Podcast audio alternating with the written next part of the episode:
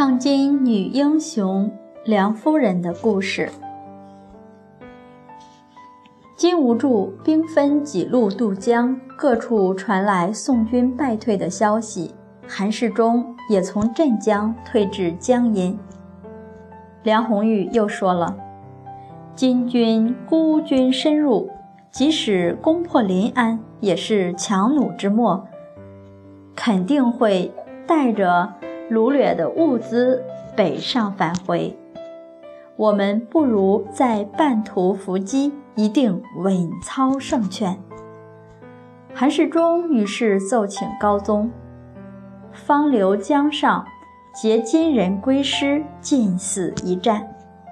刚好另外有一位大臣向高宗进言，和韩世忠的策略不谋而合，于是高宗就采纳了。所以金无柱。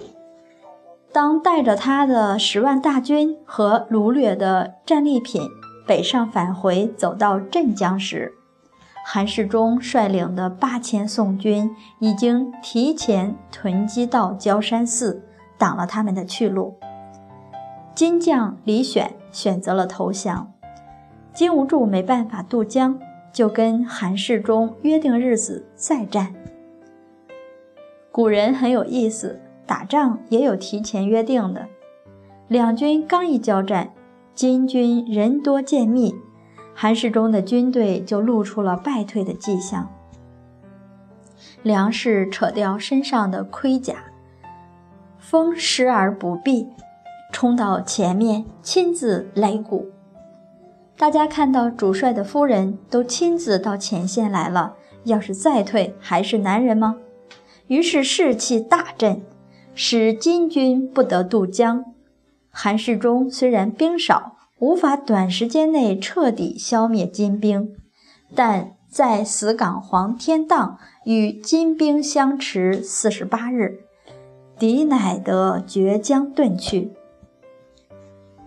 在此黄天荡一役中，金兵号称十万，韩世忠仅是八千余人。奇迹般的创造了以弱胜强、以少胜多的神话。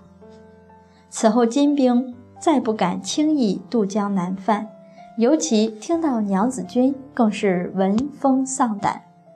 这已经达到击退金兵的目的了。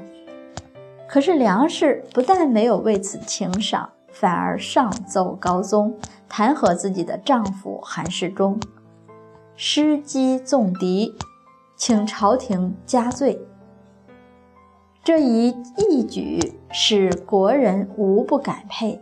高宗身为宽慰，褒奖甚宠，不仅又封梁氏为杨国夫人、武军都督，以唐平阳公主这种潜力立幕府，让梁红玉自领一军，还不断晋升韩世忠的官职。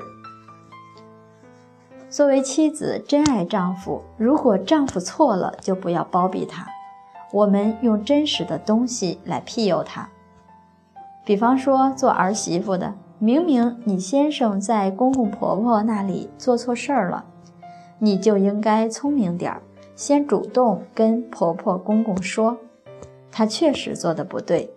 当然，我也没辅佐好，要早提醒他，不就更好了吗？相信你的公公婆婆不仅不生气，还会赞叹。